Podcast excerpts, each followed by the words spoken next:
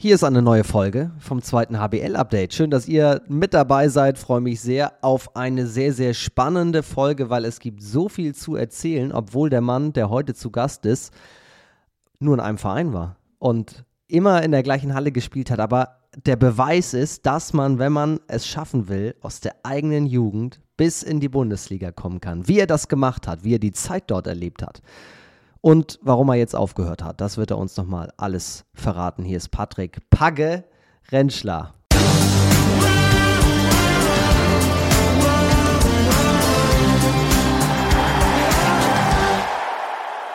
Moin und Servus. Ja, Servus. Wie geht es dir? Das ist die wichtigste Frage vorneweg. Ja, ich kann mich nicht beklagen. Ähm, die, das letzte Jahr, das Ende war natürlich schwer, aber jetzt mittlerweile alles gut und ja, es wird sich jetzt alles mal zeigen, wie es jetzt weitergeht und ja. Schwer im Sinne von zu akzeptieren, dass es eben keine Hoffnung mehr gibt auf ein Comeback, sondern dann wirklich auch den Cut zu machen? Ja, genau. Also der, ja, ich weiß gar nicht, wo er anfangen kann. Äh, klar, der Tag, an dem auch mit Mannschaftsarzt dann beschlossen wurde, äh, es geht nicht mehr weiter, der war schon, ich sag mal, ziemlich zäh. Äh, weil wenn dir dann äh, ein Mediziner sagt, ähm, du hör mal her, es macht keinen Sinn mehr, das Rerupturrisiko ist einfach so, so hoch, dass es einfach nur eine Frage der Zeit ist, bis es wieder passiert. Ja, dann klar hängt es immer an einem selber. Man muss da selber dann für sich entscheiden, äh, was man dann macht. Ähm, und ja, da habe ich mir nochmal zwei Wochen genommen, habe nochmal mit den Physios gesprochen und dann nochmal mit den Ärzten. Ja, und dann gab es leider keine andere Möglichkeit mehr, als aufzuhören. Dabei ist die Verletzung da ja schon eine ganz schöne lange Zeit her gewesen. Ne? Das war ja 2021 sogar. Äh, Juni 2022, ja.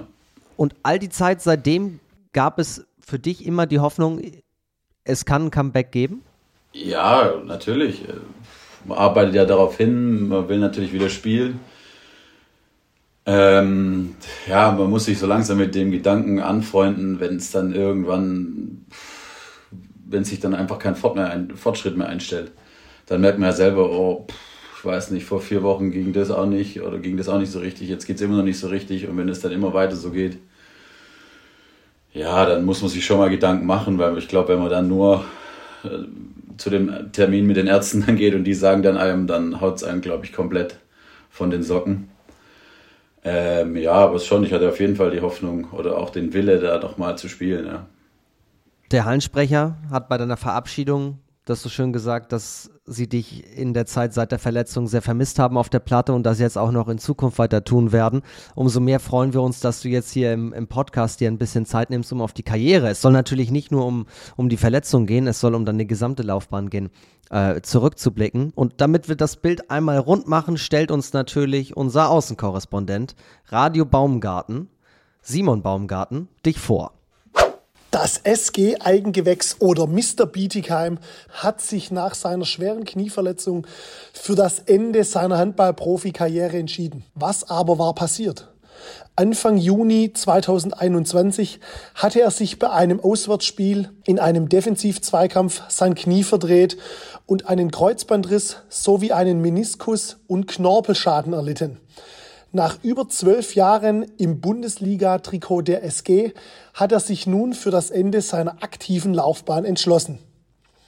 Alles wurde versucht, aber die erhoffte Besserung trat leider nie ein.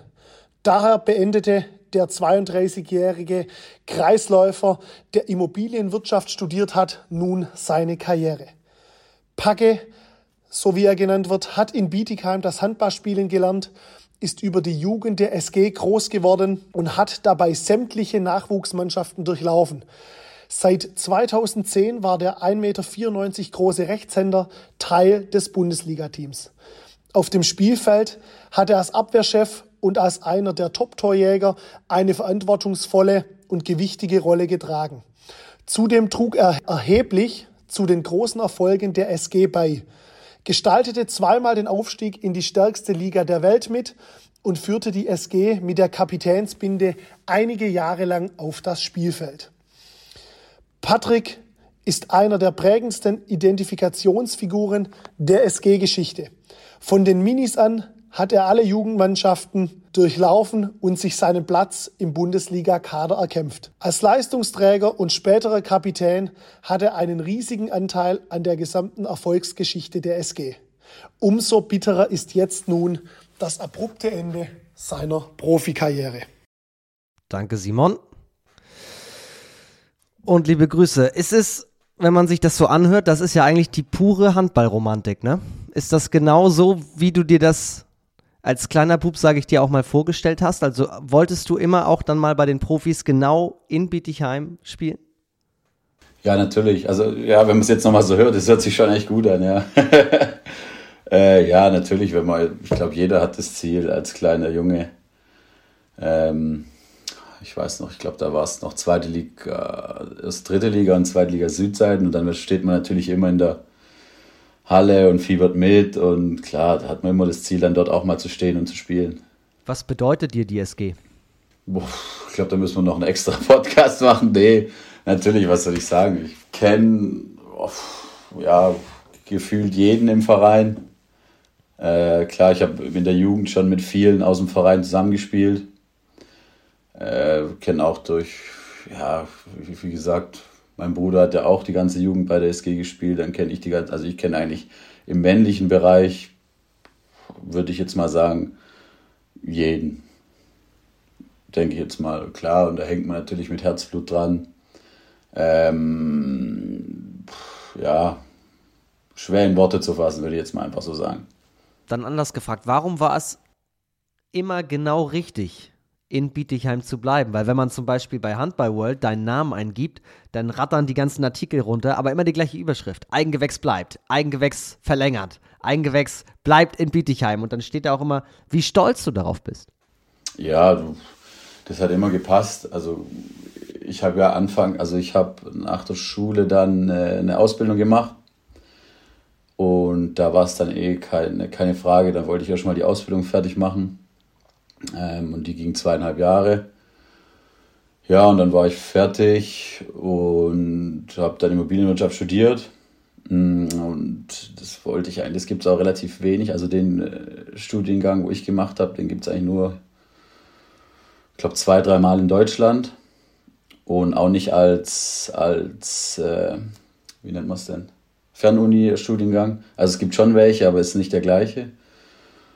Ja, und dann war schon mein Ziel, es immer fertig zu machen. Ähm, klar gab es auch andere Angebote, aber auch ja mannschaftlich. Also wir hatten eigentlich immer eine Weltklasse-Mannschaft, auch von den Typen her, und wir haben immer viel zusammen unternommen und äh, ja, da hat sich eigentlich nie so die Frage wirklich gestellt, dass ich da jetzt irgendwie weg muss, will, soll, sondern es hat einfach immer gut gepasst. Ganz stupide Frage am Rande, was macht man bei Immobilienwirtschaft? Also kannst du jetzt theoretisch einfach mir eine Immobilie verkaufen oder was ist deine Aufgabe? Da fällt viel drunter. Also man kann ganz normal Makler machen. Man kann, gut, das habe ich schon die Ausbildung gemacht, äh, man kann äh, WEG und Mietverwaltung machen. Man kann Projektentwicklung machen, man kann Immobilienfondsmanagement, also das ist breit, breit gefächert. Man kann eigentlich alles, alles, was mit Immobilien zu tun hat, kann man eigentlich machen. Und was reizt dich? Äh, jetzt bin ich gerade beim Steuerberater noch. Ähm, da bin ich übers Praxissemester hingekommen, weil da auch jemand gesucht hat mit immobilienwirtschaftlichem Hintergrund. Äh, weil auch bei den Steuerberatern fällt natürlich viel mit, sei es in der Einkommensteuer, mit Vermietung Verpachtung oder äh, Ertragswertermittlung oder sowas an. Aber jetzt möchte ich mich wieder zurück in die Immobilienwirtschaft bewegen, auf jeden Fall. Das heißt, wenn Union Berlin dich eingestellt hätte, wäre das mit dem ISCO vorher nie passiert. ja, ja, vielleicht. ja, das Würde es dich denn auch reizen, um das schon mal vorwegzunehmen, was in der Zukunft kommt, irgendwas mal im Handball zu machen? Oder wird es immer in Richtung Immobilien gehen oder bleiben? Ja, auf jeden Fall. Äh, als mein äh, Karriereende dann offiziell wurde, ja, da haben dann gleich welche geschrieben, äh, Jugendtrainer oder Sportdirektor oder, oder, oder. Ähm, aber ja, also ja, auf jeden Fall, aber jetzt erstmal, ich brauche jetzt ein bisschen, einfach, dass ich auch mal sagen kann, ich muss jetzt nicht in irgendeine Halle rennen, sondern ich war zum Beispiel Freitag auch beim Spiel, aber das mache ich dann nur, weil ich Bock drauf habe und nicht, weil ich äh, jetzt wieder irgendwas machen muss und ja, einfach jetzt mal ein bisschen Zeit vergehen lassen, weiß nicht, ob es dann drei Monate sind, ein halbes Jahr oder so, das kann ich selber nicht sagen, aber einfach mal ein bisschen Abstand und dann will ich auf jeden Fall irgendwas machen. Und wie geht's dir mittlerweile damit, wenn du jetzt wieder in der Halle bist? War ja das erste Heimspiel seit deiner Verabschiedung, oder? Ja, irgendwie war es komisch. Also zum ersten Mal einfach ja nicht mal mehr hinter der Bank zu sitzen, weil man verletzt ist, sondern einfach so als normaler Zuschauer. Das ist schon ein anderes Gefühl, dann einfach, ja, man sitzt auf der Tribüne und regt sich wie jeder andere auf oder freut sich dann mit. Hat man natürlich davor auch gemacht.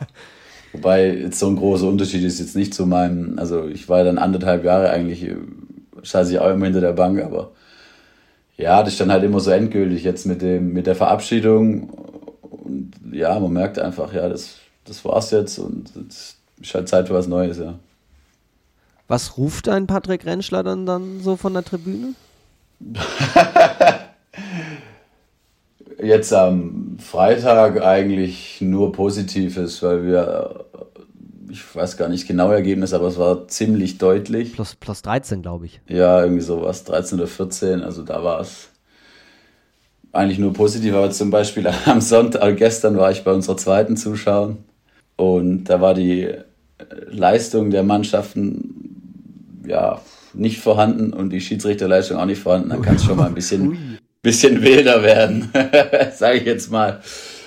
Aber es hält sich immer im vernünftigen Rahmen, denke ich. Aber ja, das war dann schon ein bisschen wilder gestern. Weil das fand ich sehr, sehr amüsant. In der, ich, ich habe mir vorhin nochmal die komplette Verabschiedung, die gibt es ja auf YouTube, mhm. äh, angeschaut. Und da hat euer Hallensprecher, der, das, der da eine coole Rede gehalten hat, wie ich fand, ähm, auch nochmal aufgezählt, wie viele Zeitstrafen du in deinem Handballerleben eigentlich kassiert hast. Und wenn ich mich jetzt aber so umhöre und auch mit vielen deiner Weggefährten spreche, dann sagen die mir alle, ja, stimmt, aber zum Teil weiß man gar nicht, warum er die bekommen hat. Äh, würdest du so unterschreiben? Ja, nee, würde ich auch so unterschreiben. Also ich glaube jetzt nicht, dass ich viel, äh, sehr hart immer gespielt habe oder so, klar, eben im vernünftigen Rahmen. Aber sonst würde ich jetzt. Aber Trash Talk so mäßig, warst du da gut unterwegs? Das hat sich, glaube ich, mit dem Alter gelegt, würde ich jetzt mal sagen. Aber so bis 3, 24, 25 war es da schon. War ich, glaube schon gut unterwegs, ja, aber dann hat sich irgendwie durch, ich weiß nicht, ob man das Altersmilde nennen kann, soll oder.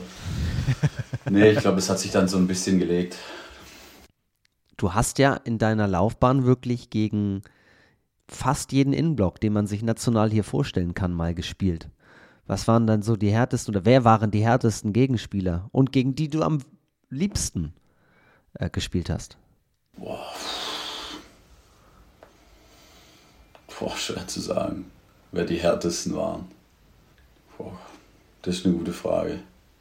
Ich weiß jetzt gar keine Antwort drauf, wer jetzt der härteste war oder so und am liebsten. Also ich habe immer relativ ungern, als dann bei uns war lang Jan Kulanek im Tor und als er dann nach Coburg ist, äh, ja, ich weiß nicht, äh, die Ab äh, immer wenn wir gegen die gespielt haben äh, und ich äh, viele Würfe hatte, sah es eigentlich immer schlecht aus für mich.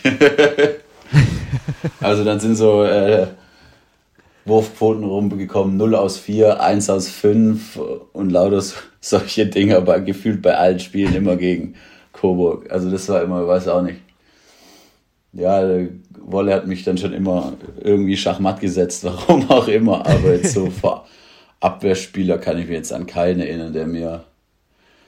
Ah, doch, der, der Schimmel, Tobias Schimmelbauer hat mich einmal aufs Übelste ausgenockt, das weiß ich noch. Da war ich dann kurz weg auf dem Spielfeld. Und dann ging er kurz nicht mehr, dann bin ich wieder wach geworden und lag auf dem Boden. Aber sonst würde ich niemand, hätte ich niemand, der besonders hart war oder unfair oder sowas wenn man so durch deine Vita geht, eine Verletzung hattest du schon mal, das war 2010 sogar, äh, als, als 19-Jähriger. Da war was mit deiner Nase. Ist das auch im Spiel passiert? Mhm. Nasenbeinbruch? Ja, das war sogar eine ziemlich zähe Angelegenheit. Das war, glaube ich, vier Sekunden vor Schluss. Und oh, das war in das war noch zur Zweitliga Südzeiten in Großumstadt, meine ich. Und der Gegenspieler wirft und ich bin in der Abwehr und ich krieg voll Gas sein Handgelenk auf meine Nase. Und dann lag ich auch auf dem Boden und äh, dann habe ich mich umgedreht und dann sagt der Abwehrspieler, äh, der Gegenspieler, ja, da ist doch gar nichts, der blutet halt ein bisschen. Und ich habe ich hab gut geblutet, keine Frage. Und man hat auch nicht so viel gesehen. Und dann war aber Gott sei Dank noch ein Betreuer mit dabei. Und dann sind wir gleich, das ist nicht so weit, weiß es ehrlich gesagt nicht mehr, aber es sind vielleicht zwei Stunden von Großumstadt nach Biedigheim. Und ja, das hat sich einfach schlecht an, also Schmerzen hatte ich und auch, ich habe schlecht Luft bekommen. Dann sind wir direkt ins Krankenhaus natürlich. Und dann bin ich auch direkt dort äh, in der Nacht operiert worden, äh, ohne Narkose. Und das war schon, boah, da ging danach erstmal. Du hast alles live miterlebt? Ja, ja, ich hatte nur eine örtliche Betäubung hier links und rechts von der Nase. Und das waren schon brutale Schmerzen. Also das war, der, der Arzt saß vor mir, hat das alles wieder an Ort und Stelle geschoben und ich wurde von zwei Krankenschwestern mit den Armen fixiert quasi. Und das war ja, jetzt im Nachhinein würde ich es auch nie mehr so machen, äh, aber ja, ist damals halt so abgelaufen und es war ziemlich, ziemlich wild. Das bleibt ja fast nachhaltiger als die Verletzung selbst im Kopf. Ja, ja, die, die Verletzung, ja, die ist jetzt nicht so dramatisch, aber ja, das, also die OP war schon echt brutal schmerzhaft, wenn der die Knochenteile wieder hinschiebt und sowas. Also das war wow. und was reden die dann während einer OP so? Also jetzt die, die Ärztinnen und Ärzte? Ja, der hat halt immer dann irgendwelche Anweisungen, er muss, ich muss da mal abtupfen, das Blut wegwischen oder ja, aber ich, wie gesagt, es war brutal. Allein schon vom Schmerzempfinden und vom, einfach von der Situation bei Bewusstsein zu sein, wenn man, wenn man an der Nase operiert wird, das war brutal. Schüttelt's direkt, ey. ja, heftig. War das so die erste, erste ja, heftige Verletzung? Ich, ich nehme das Wort nochmal in den Mund. Ja.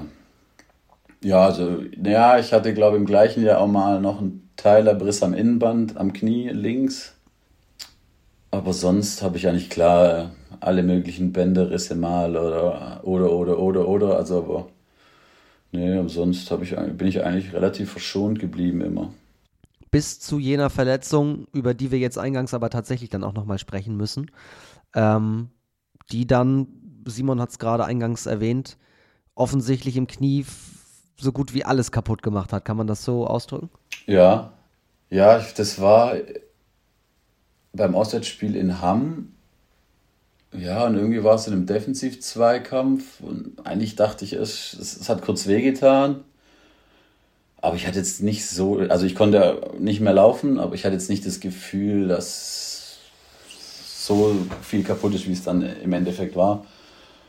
Vor allem, weil wir waren noch, da waren die zwei Mannschaftsärzte von Hamm waren da, die haben dann noch kurz geguckt und die meinten dann, unisono, ja, äh, das Innenband ist ein bisschen locker, aber sonst sieht alles gut aus.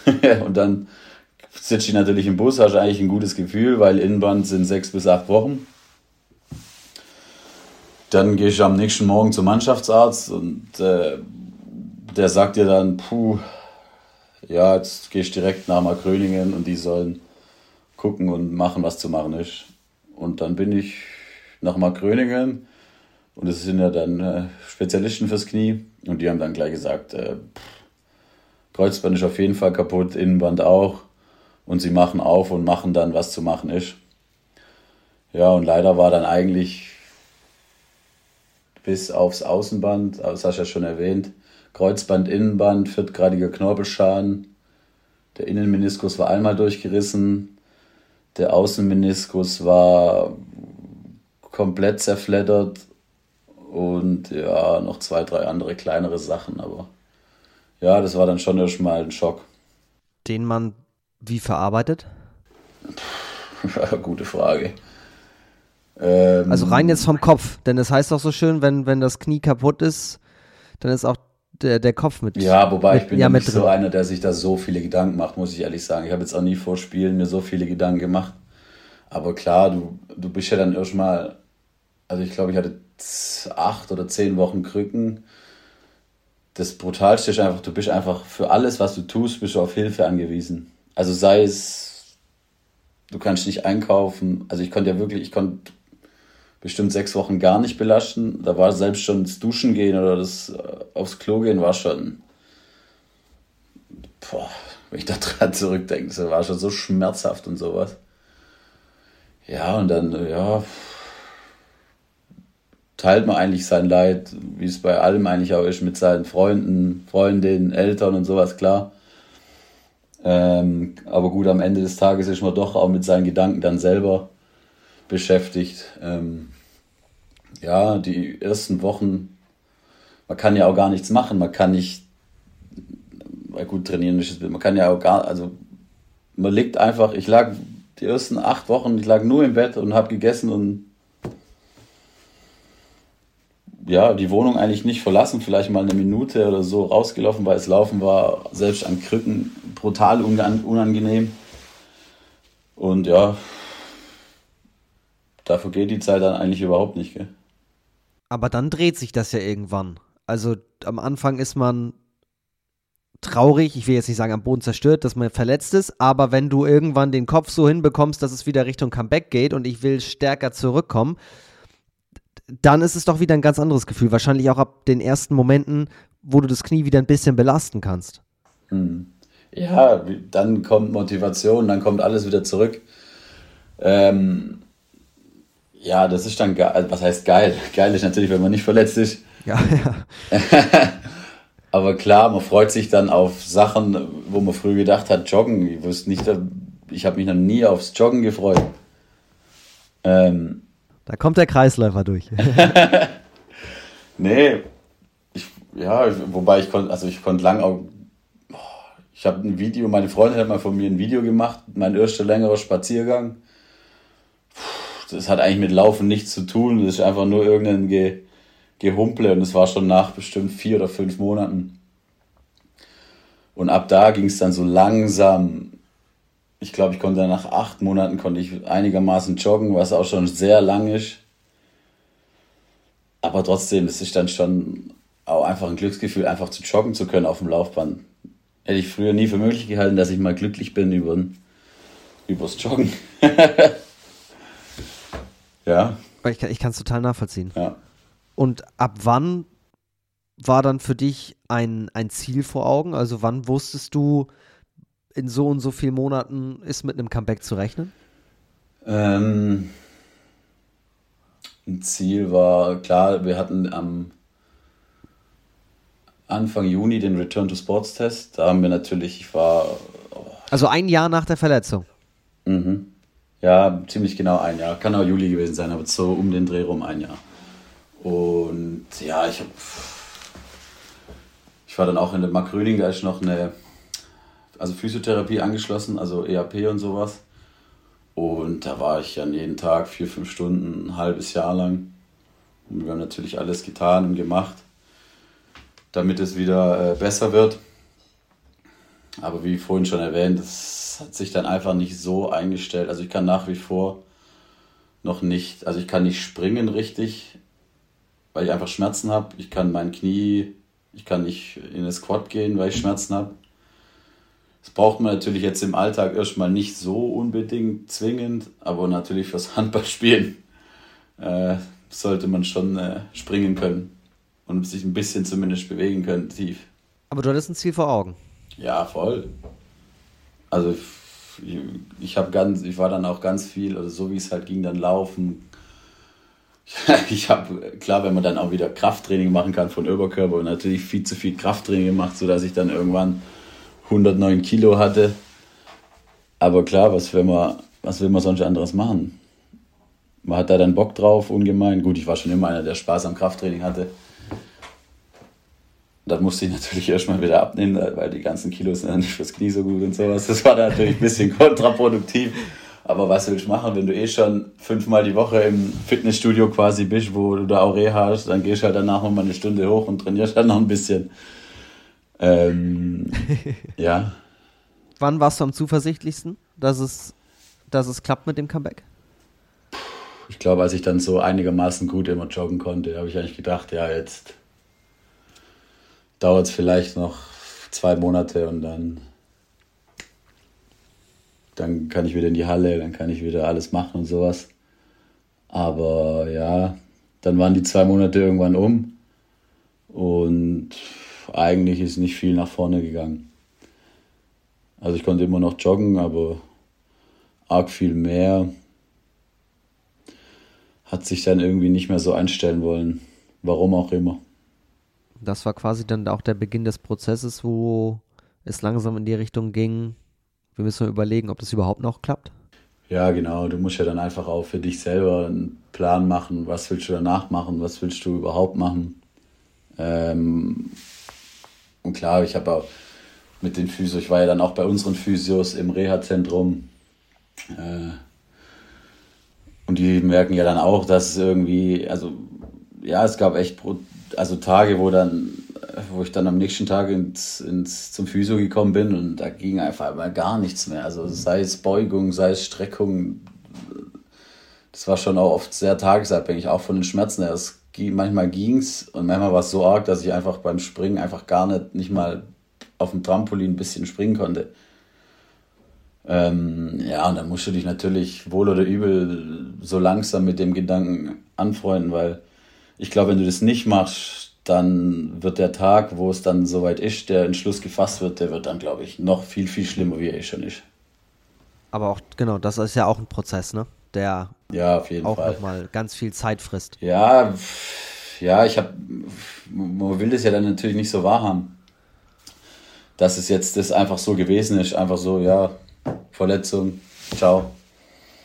Ähm, aber irgendwann, wie gesagt, das also waren auch die Physios echt gut, die dann auch gesagt haben, ja, du musst jetzt mal Gedanken machen. Ich habe das dann aber noch ein, zwei Mal rausgezögert quasi. Ja, weil es einfach lang, lang nicht wahrhaben will. Ähm, aber dann, wenn dann der Tag da ist, wo man sich dann zusammensetzt und sowas, dann ist es zwar endgültig, aber trotzdem ist man dann erleichtert, weil einfach jetzt mal eine Entscheidung gefallen ist. Weil man, man ist ja immer so ein bisschen in der Schwebe. Man probiert, probiert, tut, tut, trainiert, Physio, bla bla bla, was weiß ich. Und hat immer, das heißt ja nicht umsonst, die Hoffnung stirbt zuletzt. Äh, die Hoffnung ist natürlich immer da, egal wie schlecht es läuft, wie gut es läuft, die Hoffnung ist immer da. Die ist dann natürlich weg, das ist natürlich schlecht. Aber man weiß einfach mal, woran, woran man ist und das ist dann auch echt, was heißt gut ist jetzt das falsche Wort, aber man weiß dann, woran man ist und dann muss man es einfach so nehmen. Was war das Erste, was du gemacht hast, nachdem die Entscheidung gefallen war? Ich glaube, ich habe meine Freundin angerufen und mit der dann kurz darüber gesprochen. Die war natürlich arbeiten und habe erst dann mitgeteilt und ja gut, dann ist sie natürlich, war dann natürlich auch erstmal down. Ähm, hat mir dann ja, gut zugeredet, aber ja, das ist einfach dann schwierig, der Moment. Also der Tag danach war nicht so schlimm wie die Verabschiedung selber, aber auch, auch echt schwer. Wann, wann ist die Entscheidung gefallen? Boah. Auch im Dezember?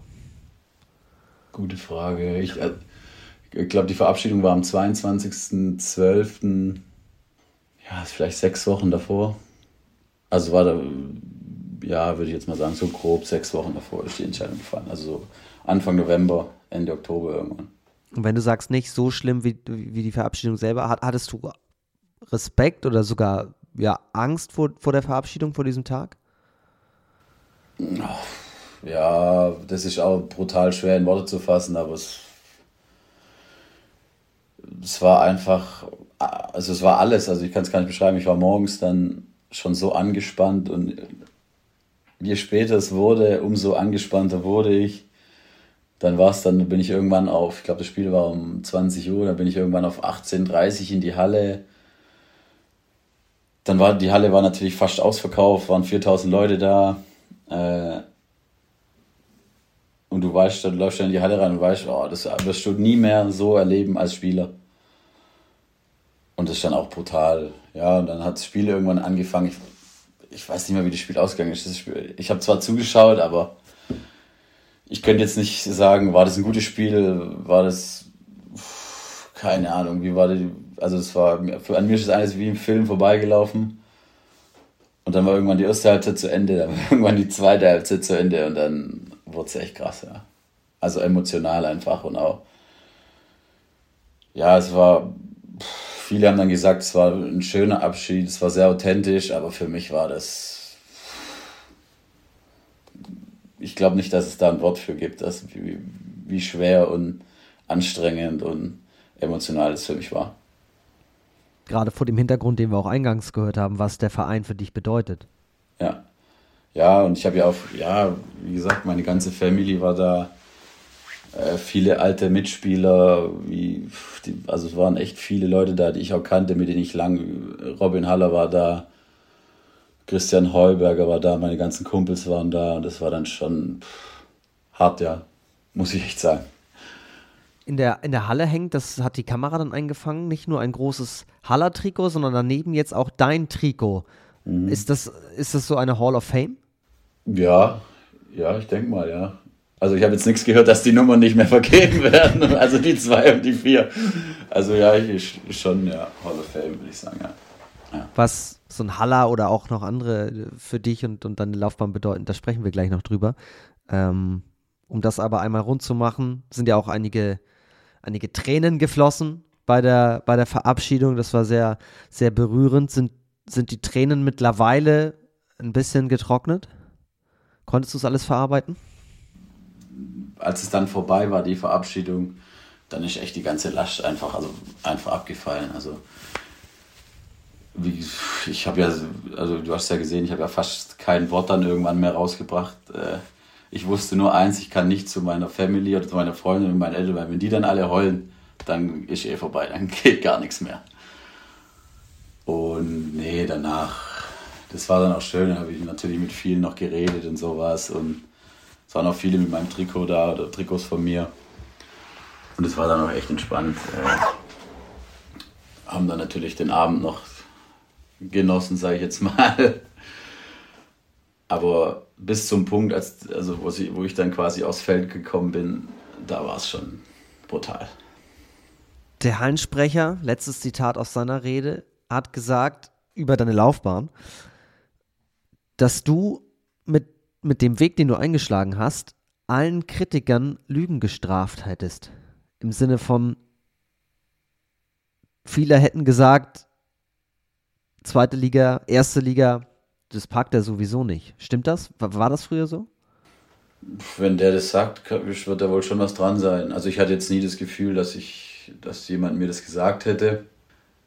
Aber ich bin auf jeden Fall der felsenfesten Überzeugung davon, dass jeder, der sich anstrengt äh, und hart trainiert, mindestens zweite Liga spielen kann. Also da ist viel Wille dabei, da ist viel Kampf dabei, viel Training.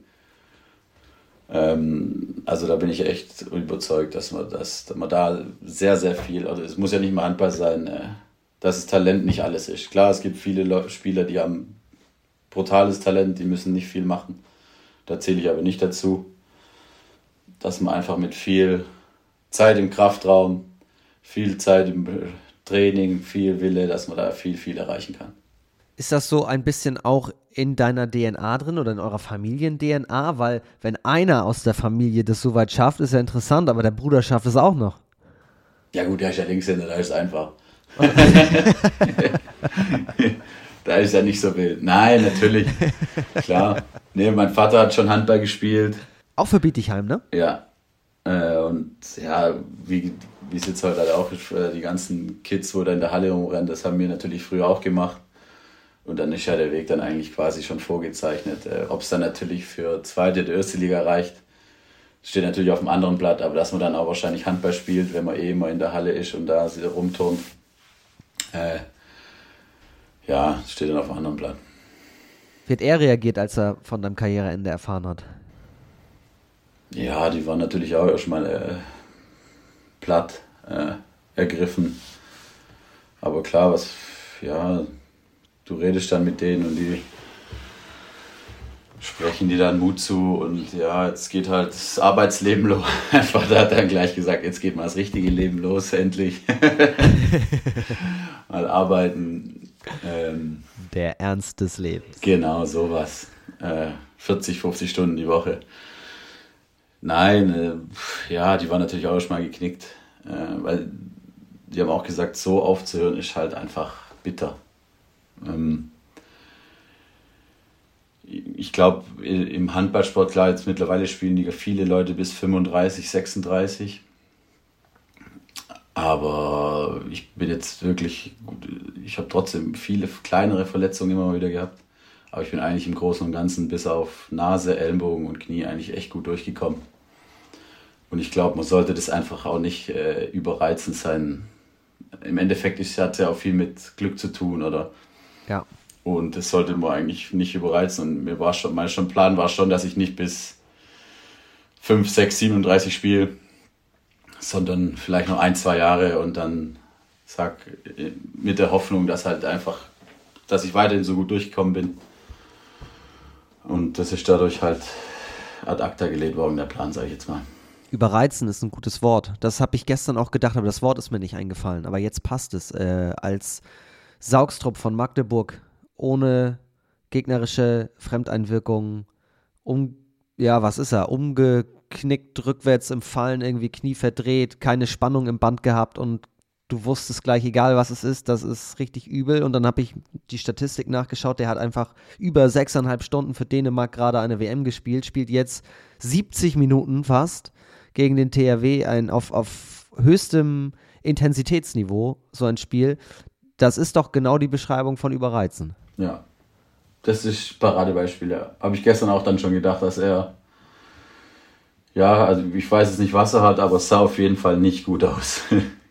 Und gut, bei den, also bei den Nationalspielern ist ja die Belastung nochmal viel, viel höher. Die haben ja nochmal, weiß nicht, 30 Spiele mehr oder sowas. Da ist ja eh, äh, ich weiß gar nicht, wie die das immer machen mit, dem, mit der Belastung, mit den Spielen und Trainieren und die Reise ist Strapazen und sowas. Also normalerweise müssten von den Nationalspielern gefühlt 50 Prozent immer verletzt sein, weil einfach jeden Tag, alle zwei, drei Tage Spiel ist. Also ja, gut, aber das ist ja ein altes Thema schon, dass die Belastung einfach viel zu hoch ist, aber es wird ja eigentlich nichts geändert. Der Gedanke ist mir nur gerade gekommen bei dem, bei dem Wort. Noch kurz äh, zu deinem Bruder. Ist der noch bei Barling 2? Also war der bei dem fantastischen Spiel, das du dann am Wochenende da gesehen hast? Bietigheim 2, ja. Äh, äh Bieti, was habe ich gesagt? Barling, entschuldige. Bietigheim. ja, ja, ja. Der spielt ja jetzt auf, auf halb rechts, ja. Das heißt, der ist quasi noch handballerisch immer am Ackern, obwohl er ja vier Jahre jünger ist, ne? Ja, der ist ja jetzt im besten Alter. Der ist jetzt 28 und macht jetzt sein Studium fertig und spielt so lange nebenher in der zweiten. Und hat auch gestern echt gut gespielt, muss ich sagen. Immerhin. Oder hat er auch einen Spruch gedrückt bekommen? Nee, nein, nein. 2010 bist du, hat Simon gerade gesagt, zu den Profis gekommen. Das war dann zweite Liga. Zweite Liga, ich glaube, mittrainiert habe ich schon 2,8 oder 2,9, aber es, ja, Zweite Liga Süd war das damals noch, ja. Wann hast du erstmals mit deinem Bruder zusammengespielt? Das war, ich glaube, die Aufstiegssaison beim ersten Aufstieg. Das dürfte. Das muss dann ja 13, 14 gewesen sein. Ne? Ja. Weil 2014 der Aufstieg. Ja, genau, es war dann zwei, ja genau, 13, 14. Also war es die Sommer 2013, ja. Ist es Fluch oder Segen, mit einem Bruder in einer Mannschaft zu spielen? Beides. Klar ist was Besonderes, aber wir hatten ja damals, waren ja noch die Timo und Torsten Salz, wir waren ja zwei Brüderpaare. Ja. Ähm, nee, natürlich ist was Besonderes mit seinem Bruder in die erste Liga aufzusteigen, äh, keine Frage. Aber klar, wenn man dann auch mal Differenzen auf, äh, auf der Platte hat, dann ist das mit dem Bruder immer noch mal was anderes, äh, die auszutragen, als wenn es irgendein Fremder, sage ich jetzt mal, ist. Hartmut Meyerhoff war damals der Trainer. Ist das somit die oder eine der wichtigsten Personen, die dich gefördert haben, handballerisch? Ja, doch. Äh, also ich glaube, äh, der kam ja dann zur, zu der Saison 2013 kam Hartmut ja. Und ich glaube, alle, die äh, dort in der Mannschaft waren, haben Hartmut sehr viel zu verdanken, weil er einfach, auch, waren viele junge Spieler, weil er mit denen einfach echt gut arbeitet. Er ist ein sehr akribischer Trainer. Und der bringt einen echt brutal nach vorne in jedem Training. Also das ist echt, muss man echt sagen, ist echt gut. Also ich glaube schon, dass der, ja, da war ich ja dann 22, eigentlich einer der wichtigsten Trainer war doch. Wenn wir noch ein Step einmal zurückgehen, also so zu dem Schritt tatsächlich ist dann in die erste Herrenmannschaft zu schaffen, also das Ziel endlich erreicht. Du hast gerade schon gesagt, also man muss ganz fleißig sein, man muss ganz viel hart arbeiten. Das ist natürlich auch klar, der Rat, wenn ich jetzt gerade, weiß ich nicht, D-Jugend bin und sage, ey Paga, erzähl mal, was, was kann ich machen? Aber was heißt das denn? Auf was zum Beispiel muss man verzichten? Also bei mir war es so, man verzichtet, man hat eigentlich keine Zeit. Also ich habe da eine Ausbildung nebenher noch gemacht. Oder sei es auch beim Studium, man trainiert sieben, acht Mal die Woche und spielt dann. Dann studiert man, bei der Aus in der Ausbildung hatte ich ja noch eine 40-Stunden-Woche. Das heißt, ich hatte so blockweise Schulunterricht. Zwei, drei Wochen dann immer. Und da bleibt dann eigentlich gar keine Zeit für irgendwas anderes noch. Also, wenn man 40 Stunden arbeitet, dann das Training na, na, vor dem Hallentraining noch das Krafttraining oder das Laufen nachholt, dann ist eigentlich nur noch der Sonntag, aber der ist eigentlich da, um zu schlafen, größtenteils und was zu essen. Also man verzichtet da auf Freizeit und auf bessere Noten im Studium oder in der Ausbildung. Da verzichtet man auch drauf, das ist Fakt. Aber man kriegt ja auch was Tolles zurück. Das muss man ja, darf man ja auch nicht vergessen. Was, was ist das für ein Gefühl, wenn man es dann tatsächlich in die erste Herrenmannschaft schafft? Ja, das ist natürlich unbeschreiblich. Das werde ich auch nie vergessen. Mein, ich habe ja die ersten zwei Jahre im Rückraum noch gespielt. Und mein erstes Tor war ein Camper gegen Obernburg. Das war natürlich Weltklasse. Also Halle war voll und alle komplett ausgeflippt. Ich, wir haben noch hoch gewonnen und das werde ich auch nie vergessen. Den, also das Spiel, das war natürlich unbeschreiblich. Und dafür hat sich das dann alles gelohnt, was man vorher alles hat arbeiten müssen oder worauf man auch hat verzichten müssen. Auf jeden Fall. Also das lohnt sich auf jeden Fall, ja. Das gibt da viel zurück, ja. Und ich kann mir vorstellen, das Gefühl, das man hat, wenn man dann dieses Camper-Tor wirft, potenziert hoch, weiß ich nicht, 100, ist dann, wenn man es mit seinem Herzensverein, seinem Heimatverein schafft, in die erste Liga aufzusteigen. Ja, ist unbeschreiblich, ja. Also mir war es ja zweimal vergönnt. Äh, das ist, ja, das sind Tage, die, die, dafür trainiert man jeden Tag, dafür geht man joggen, dafür geht man in den Kraftraum, um solche, solche Siege zu erleben, dass man da dann in die erste Liga aufsteigt, keine Frage. Das ist unbeschreiblich. Nimm uns mal mit in die erste Aufstiegssaison oder in, in dieses Aufstiegsjahr 2014. Ich habe mir vorhin noch den Kader nochmal angeschaut. Echt coole Typen dabei. Ja, brutal also wir hatten immer geile Mannschaften, aber die, also, boah, da weiß ich gar nicht, wo ich anfangen soll. Da war ich, ja, im, im Tor war Wolle Kulanek, überragender Typ. Äh, und Passi Wels, mit dem ich auch äh, seit der E-Jugend, glaube ich, zusammengespielt habe. Dann waren Robin Haller, die Salzers, Heubi, ich, mein Bruder natürlich, André Lorbach, äh, das war schon immer, also wir hatten auch abseits des Feldes viel Spaß und das war schon immer brutal. Und wir haben, glaube ich, auch in der Rückrunde echt einen geilen Handball gespielt. Was kann man über André Lorbach erzählen? Der trainiert hier oben im Norden ja den TSV Altenholz unter anderem. Und jedes Mal, wenn wenn jemand so aus Bietigheim oder auch aus der Zeit von damals so hier im Podcast zu Gast ist, meldet er sich hinterher, liebe Grüße an dieser Stelle, und meldet er sich und sagt dann immer, oh, hättest du mich mal gefragt, ich hätte Anekdoten erzählen können, das hättest du nicht senden dürfen. oh, da gibt es einiges zu erzählen. Äh, ja, auch erstmal liebe Grüße. Ähm, ja, eine Anekdote. Da haben wir irgendwo, ich weiß nicht mehr wo, aber mindestens mit zehn Toren verloren. Und dann hatte André Lobach an dem Tag Geburtstag und wir sind dann natürlich mit dem Bus heimgekommen und sind dann noch weg in die Kneipe. Und es ist klar, umso feuchtfröhlicher der Abend wird, umso besser ist die Stimmung. Plötzlich hattet ihr mit zehn Toren gewonnen, ne? ja, ja, plötzlich war, plötzlich war zehn Tore gewonnen und bla bla bla. Und äh, aber leider hat der Inhaber der Kneipe hat dann ein Bild auf Facebook gepostet von uns allen. Und das war dann nicht so witzig. Und es war André sein Geburtstag. oh nein. Und dann? Ja, dann äh, kam die Nachricht, ey, was ist das für ein, Video, äh, für ein Bild? Und dann schnell löschen. Er hat es dann auch gleich gelöscht, aber dann hat es natürlich schon ein paar gesehen. War der, war der so stolz, dass er gesagt hat, die Handballer sind hier bei mir ja, oder wollte ja, er euch ja. verraten? Ja.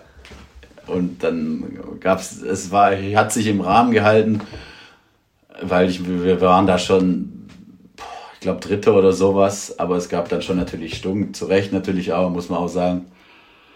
Äh, Wäre natürlich besser gewesen, wenn er da das Bild nicht gepostet hätte. Absolut. Ja. Oh nein.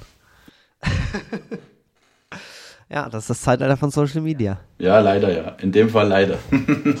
Wort noch zu Kulanek, über den du schon gesagt hast, gegen den oder gegen seine Abwehr hast du selten gerne gespielt. Ich meine, der hat ja schon, der war ja schon Profi, als du gerade angefangen hast. Und der ist jetzt immer noch Profi. Ja, da war der gefühlt schon 30 oder sowas, ja. Ja, ich, äh, in meinem ersten Jahr hat er in Essen gespielt. Und da haben wir, haben wir in Essen, glaube ich, sogar gewonnen. Und da war der schon, ich weiß gar nicht, wie alt ist äh, Wolle mittlerweile? Jetzt ist er 42. Ich habe le letzte Saison Spiel gesehen, da hat er überragend gehalten. 41. Im Mai wird er 42. So Ja. ist es richtig. Aber das ist ja für Profisportler schon fast biblisches Alter. Und er ist immer noch topfit. Aber na, also nach wie vor, ich habe jetzt diese Saison kein Spiel gesehen von, von Coburg, aber letzte Saison habe ich eins gesehen, da war richtig gut. Immer noch gute Quote. Ja, wie viel? Also nach Nettoparaden ist er Sechster aktuell mit 156. Äh, 34 Prozent. Boah, brutal. Ja, brutal. Unfassbar. Mit 41 Jahren oder bald 42 Jahren. Großartig. Was war das, oder kannst du ein Highlight rauspicken aus den vielen Highlights der Aufstiegssaison? Ein Highlight. Gut, klar, der, das Spiel gegen Emstetten ist wieder, also dem zweiten Aufstiegssaison. Nee, nur, nur, in, nur aus der ersten Aufstiegssaison. Ach, nur aus der ersten. Puh. Gut, klar, das ist das Spiel gegen Erlangen, als wir dann aufgestiegen sind. Das war auch ein richtig gutes Spiel von uns, haben wir dann aber verloren und Erlangen ist ja dann auch aufgestiegen durch den Sieg. Ähm, das war ja, also der, das Spiel war noch in der Vierdukthalle und die war gefühlt 2000 Leuten und es gehen aber nur 1400 rein, komplett voll. Und dann ist es dann natürlich, als das Spiel aus war, war es wie im Tollhaus. Es war brutal. Also, Leute aufs Spielfeld gerannt und es war schon. Beide Mannschaften sind aufgestiegen. Ja, das sind dann. Ich glaube, damals sind noch drei Mannschaften aufgestiegen. Ja. Und ich weiß jetzt aber nicht mehr, wer die dritte war, aber Erlangen und wir sind dann aufgestiegen, ja. Ich glaube, bei Erlangen war es noch nicht ganz sicher. Bei uns war es schon sicher, weil wir bei zwei Spielen, glaube ich, fünf Punkte auf Bittenfeld oder so hatten. Irgendwie sowas, meine ich. Und dadurch, äh, oder nee, ich glaube, Bittenfeld hatte sogar in der Halbzeit dann, hat früher gespielt und hat dann verloren oder so. Und dann war es für uns in der Halbzeit klar, dass wir aufgestiegen sind. Irgendwie sowas war das. Und Erlangen musste dann aber noch gewinnen und hat dann auch gegen uns gewonnen und dann sind beide aufgestiegen, ja. Und habt ihr dann auch zusammen gefeiert da an dem Abend?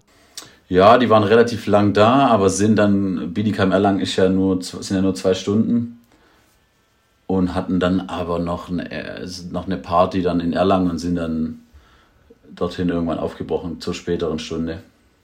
Das kann ja auch ein historischer Abend werden, wenn zwei Mannschaften zeitgleich zusammen aufsteigen quasi. Ja, stimmt.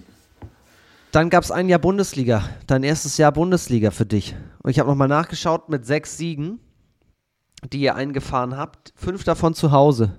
Weißt du noch, wo ihr auswärts gewonnen habt? Boah. Nee. Nee. In Wetzlar. Ja, doch, jetzt kann ich mich dran erinnern. Ja, ja da haben wir viel, Lehr viel Lehrgeld bezahlen müssen. Also ich glaube, wir hatten zu keinem Zeitpunkt der Saison eine Chance auf den Nichtabstieg gefühlt. ich weiß, also wir hatten, glaube ich, 18, nee, ja, 14 Punkte oder sowas, eins der Unentschieden noch. Und ich glaube, der letzte Nicht-Abstiegsplatz war gefühlt mindestens das Doppelte oder sowas. Aber es sind auch vier abgestiegen. Ja, ja. Ja, das war schwierig für uns. Obwohl wir eigentlich, wir hatten ja noch dann Stanke im Tor, Darko Stanic, der teilweise Spiele gehabt hat, wo 15 oder 20 Bälle hebt, aber irgendwie waren wir da nicht so richtig in der Lage, ihm da noch mehr zu helfen oder sowas. Wie, wie behält man da den Optimismus, wenn man eigentlich weiß, wir haben eh keine Chance? Ja, ich, ich gehe in jedes Spiel rein und wenn es gegen, oder bin in jedes Spiel reingegangen, dass ich es gewinnen will. Klar, man hat Respekt vor großen Namen, aber man muss, ich denke, in jedes Spiel reingehen, dass man es gewinnen will. Zumindest die Einstellung, der Kampf und der Einsatz müssen so sein, dass es äh, um alles geht, weil sonst hat man in der ersten Liga keine Chance. Highlight? Highlight, ja gut, äh, ich habe leider die Kiel-Spiele, einmal war ich krank und einmal war ich verletzt, verpasst. Äh, aber ich glaube, Highlight war, ich glaube, es gleich das erste Saisonspiel gegen, gegen die Rhein-Neckar-Löwen. Da war die Eishalle noch relativ neu bei uns und da war die war komplett ausverkauft mit 4500, 600, ich weiß nicht. Und das war schon echt geil. Und haben wir sogar noch zur Pause geführt. Ich hatte dann, glaube ich, zur Pause schon drei Tore gemacht und dann in der zweiten Halbzeit sind wir richtig unter die Räder gekommen, aber es war dann egal. Es war, wir haben alles gegeben, die Halle war brutal voll. Äh, das war auf jeden Fall ein Highlight. Frisch auf Göppingen besiegt, Gummersbach besiegt, BRC, GWD Minden, Wetzlar auch zu Hause. Wetzlar lag euch. Wetzlar habt ihr beide Spiele gewonnen. Ja, gut. Frisch auf Göppingen war ja auch dann der Verein, zu dem dein Bruder dann irgendwann gewechselt ist, den Step gemacht hat. Wie, wie froh warst du für ihn, aber wie groß war auch der Verlust für euch als Mannschaft, dass dein Bruder gegangen ist? Ja, klar habe ich mich gefreut. Äh, Göppingen, also für uns im Süden ja, gibt es ja eigentlich nur als, sag ich mal, Titelgewinner von früher ja auch Deutscher Meister oder dann auch, die haben ja bestimmt auch vier oder fünf Mal die Europa League gewonnen. Da ist Göppingen natürlich frü früher schon dort in der Halle gewesen, ab und zu damals noch Hohenstaufenhalle. Also das ist natürlich für einen Handballer aus dem Süden ist Göppingen eigentlich schon jetzt nicht das Nonplusultra, das sind natürlich trotzdem die Nordlichter wie Kiel und äh, Flensburg, aber ist schon, hat schon einen hohen Stellenwert und dass er da dann hingehen konnte, äh, Weltklasse mit Mimi zusammengespielt, hat ja auch zweimal die, die Europa League oder früher hieß es ja noch Europa Cup, glaube ich, oder sowas gewonnen. Das ist natürlich top. Und ihr habt den Neuangriff Mission Wiederaufstieg angepeilt, auch wenn es ein paar Jahre gedauert hat. Ja, ich glaube, der Restart in der zweiten Liga ist, glaube so ziemlich brutal in die Hose gegangen. Ich glaube, da sind wir mit 1 zu 17 oder 19 oder irgendwie sowas gestartet. Da war dann eigentlich schon nach, nach den Spielen, war eigentlich nach den ersten 10 Spielen war schon klar, dass es dieses Jahr nichts wird. Aber wir sind dann, glaube ich, trotzdem noch Sechster geworden oder sowas. Das ist doch aber auch verdammt schwer, oder? Du bist als eine der Mannschaften, die wirklich, hast du ja gerade selber gesagt, fast gar keine Chance hat auf sportlichen Erfolg, bist du plötzlich trotzdem der Top-Favorit, obwohl du im letzten Jahr nur sechs Spiele gewonnen hast. Ja, und man darf ja auch nicht vergessen, dann sind natürlich die ganzen äh, Spieler, die für die Erstliga kamen, sind wieder weggegangen. Dann sind viele neue Spieler gekommen. Äh, man muss sich ja dann auch schon mal finden und sowas. Also das war schon, das stand schon echt schwer und äh, ja, das ganze Mannschaftsgefüge muss sich wieder neu finden. Und wenn man dann halt gleich am Anfang die ganze Zeit verliert, dann wird es umso schwerer. Wenn man dann die ersten ein, zwei Spiele gewinnt, dann ist Selbstvertrauen da dann wird es einfach alles einfacher. Aber so war es dann halt echt. Also, dass wir da noch Sechster geworden sind, Chapeau, wirklich. Und das ist doch auch das Besondere jetzt zum Beispiel, wenn wir uns Barling-Wallstätten anschauen, wie die das souverän mhm. in einer Art und Weise, die sehr beeindruckend ist, lösen. Stimmt, ja. Also wirklich. Wobei ich glaube, die haben ja auch viele behalten und so. Also gut, die haben schon, also ich glaube, den besten Kader jetzt in der zweiten Liga. Also, aber die machen das schon beeindruckend, ja. Und vor allem gewinnen sie auch, wenn sie schlecht spielen und enge Spiele, gewinnen sie meistens dann auch noch mit ein, zwei Toren und biegen es dann gerade noch so hin, dass es halt trotzdem funktioniert. Und das macht dann halt auch also einen Aufstiegsfavoriten oder einen Aufsteiger aus, weil nicht die Spiele, wo es eh gut läuft und dann den Gegner mit 10 oder 15 wegfegst, sondern halt auch einfach die Spiele, wo du schlecht bist und die dann zu gewinnen, das macht dich dann aus. Wer steigt auf? Balingen. äh, und dahinter sind ja gefühlt, klar würde ich natürlich wünschen, dass Bietigheim aufsteigt. Ähm, aber ich glaube, es sind sechs Mannschaften auf den Plätzen zwei bis sieben, die nur vier Punkte auseinander sind. Also das, das ist sehr eng da. Ja, also da, keine Ahnung. Ich sage einfach Bietigheim. Christian Schäfer ist einer, der auch schon unendlich viele Jahre bei Bietigheim ist und gefühlt auch immer der Top-Torschütze und ein ernsthafter Kandidat um die Torschützenkanone ist. Was zeichnet ihn aus? Ja, also seine, seine Quote am 7-Meter-Strich auf jeden Fall. Und äh, was er für Varianten äh, von außen hat mit Leger, Heber oder Gegendreher, normaler Dreher, ist schon brutal. Also wenige, ich glaube, das können wenige Spieler so wie er. Und abseits der Platte? Gut, jetzt die letzten Jahre ist er, der ist ja zweifacher Vater, also da ist jetzt nicht mehr so, so viel los gewesen in der dritten Halbzeit, sage ich jetzt mal. Aber früher natürlich war er da dabei. Nächster Name, Jan Asmuth. Was fällt dir zu ihm ein? Sag mir was. Ja, was fällt mir zum Jan ein? Äh, unsere, unsere Väter haben schon zusammengespielt in Bietigheim. Und wir kennen uns eigentlich seit er geboren wurde. Und haben dann auch immer, er ist ja zwei Jahre jünger als ich. Aber er hat dann eigentlich immer als Jüngerer auch bei uns schon, also ich bin ja 90er und er ist 92, hat dann immer bei uns mitgespielt. Und haben eigentlich dann glaube, erst zwei Jahre dann in der A, also ich in der A-Jugend war, ist er dann nach Kornwestheim in die Jugend. Und dann haben wir uns, äh, was heißt Handball, handballerisch mal aus den Augen verloren. Er war dann in Weiblingen und in der zweiten hat er dann gespielt. Und dann hat er ja zu, ich glaube, ein Jahr vor der zweiten Aufstiegssaison ist er dann wieder zurückgekommen und dann ist der André Lohbach gegangen. Da schließt sich wieder der Kreis. Und dann hat man einen zweiten links außen gesucht, hinter Martin Macic und dann hat er ja die Chance ergriffen. Und natürlich sonst, ja, dicke Kumpels seit jeher. Auch schon viel Schabernack zusammengetrieben. Ja.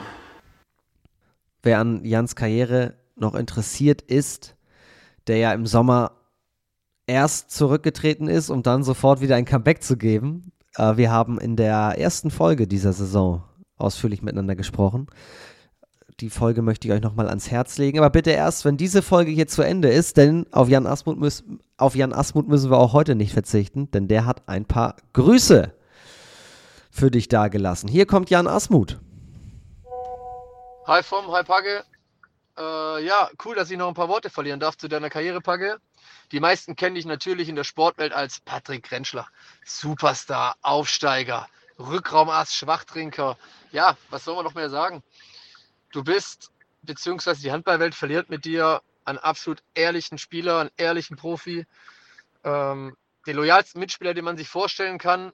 Ich bin mir sicher, kein Mitspieler, kein Handballer der Welt kann so geil Schiedsrichter und Mitspieler auffressen wie du. Es gibt wenig Spieler, die so viele zwei Minuten kassiert haben, obwohl sie nichts dafür konnten. Ähm, ja, wir haben unser gesamtes Handballleben zusammen verbracht.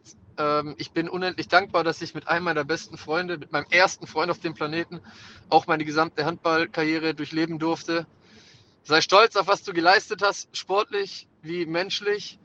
Äh, nicht nur ich, deine Mitspieler, sondern auch die ganze Liga ähm, wird dich vermissen. Ich denke auch, die Schiedsrichter werden dich vermissen mit gewissem Abstand. Ähm, ja, zu Handball, zu deiner Handballkarriere ist, denke ich, alles gesagt. Vom wird dich die klassischen Fragen alle beantworten lassen. Ja, vielleicht erzählst du im Form und der Handballwelt noch was zu den damaligen drei Strikes. Auf jeden Fall eine gute Geschichte.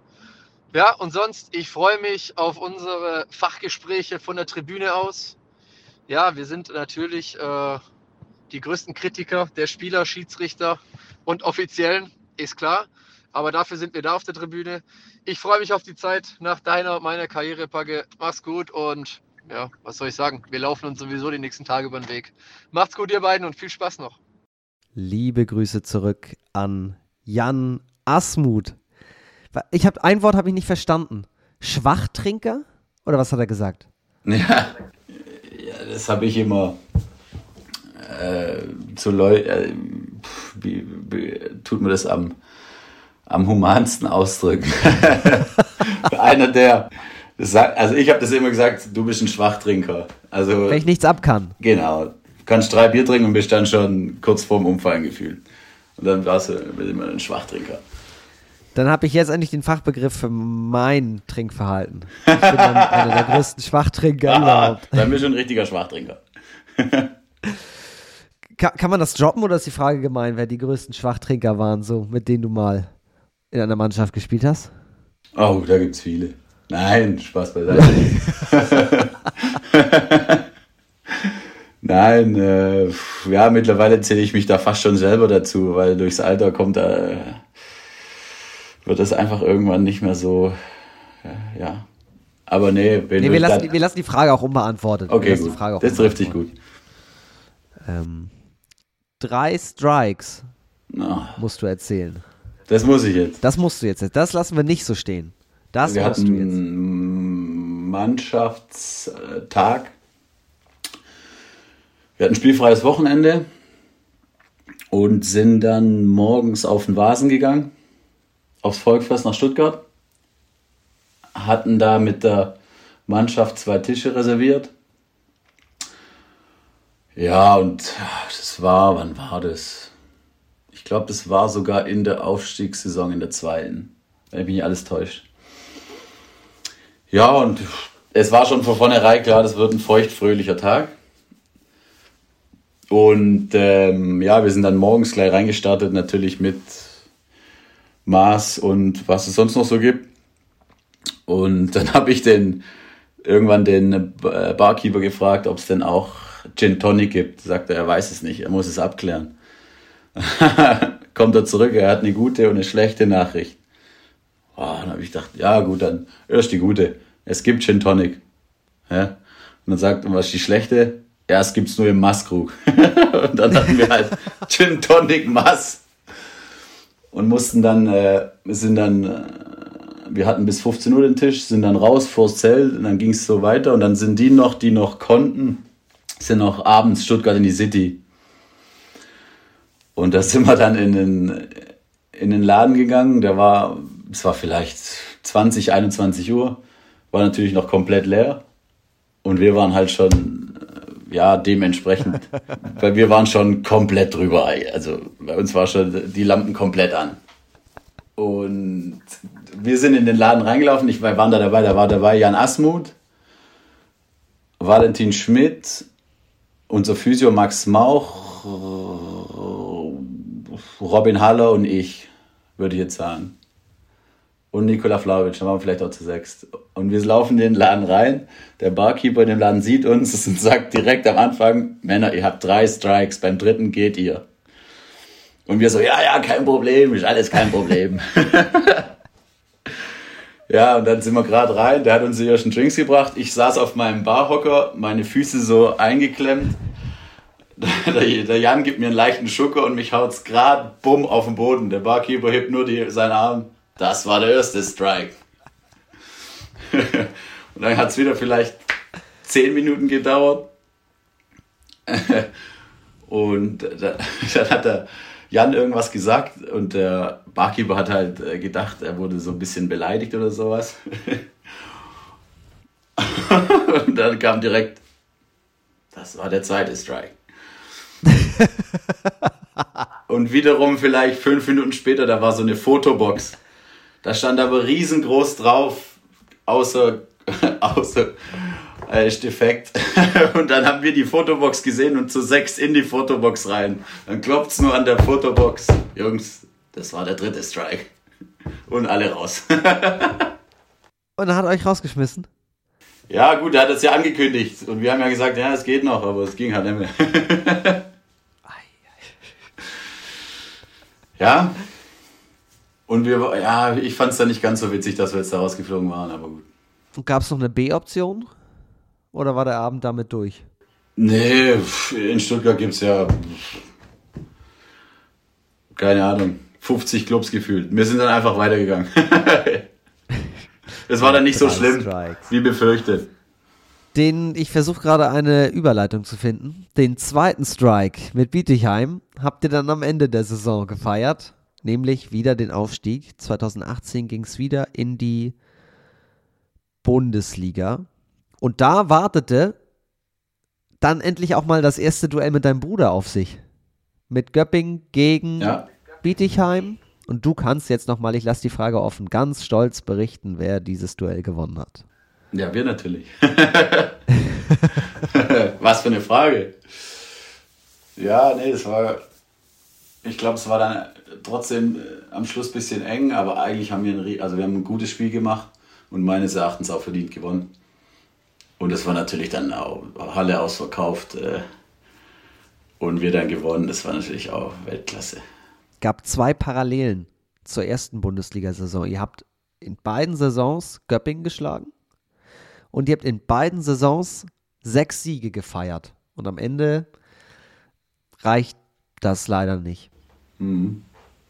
Wobei bei der zweiten war es ja dann brutal knapp. Also ja. ein Tor mehr und wir wären nicht abgestiegen, aber es hat nicht sollen sein, ja. Wir reden von dem Abstiegsdrama 2019, das wir aus verschiedenen Perspektiven hier mittlerweile schon im Podcast auch hatten. Wie hast du es erlebt? Ja, also ich glaube, beide Mannschaften haben ein gutes Spiel gemacht. Wir waren, glaube ich, auch relativ lang vorne, immer so zwei, drei, vier Tore. Und hatten dann mit dem letzten Angriff noch die Chance auf plus eins zu stellen, wo Mimi dann neben das Tor wirft. Ähm, ja, für uns war ja dann klar, wir sind abgestiegen. Gummersbach hatte ja noch die Hoffnung, dass die Eulen verlieren. Und als die dann auch abgestiegen waren, war ja natürlich erstmal die Luft komplett rausgelassen. Also da ging dann erstmal gar nichts mehr.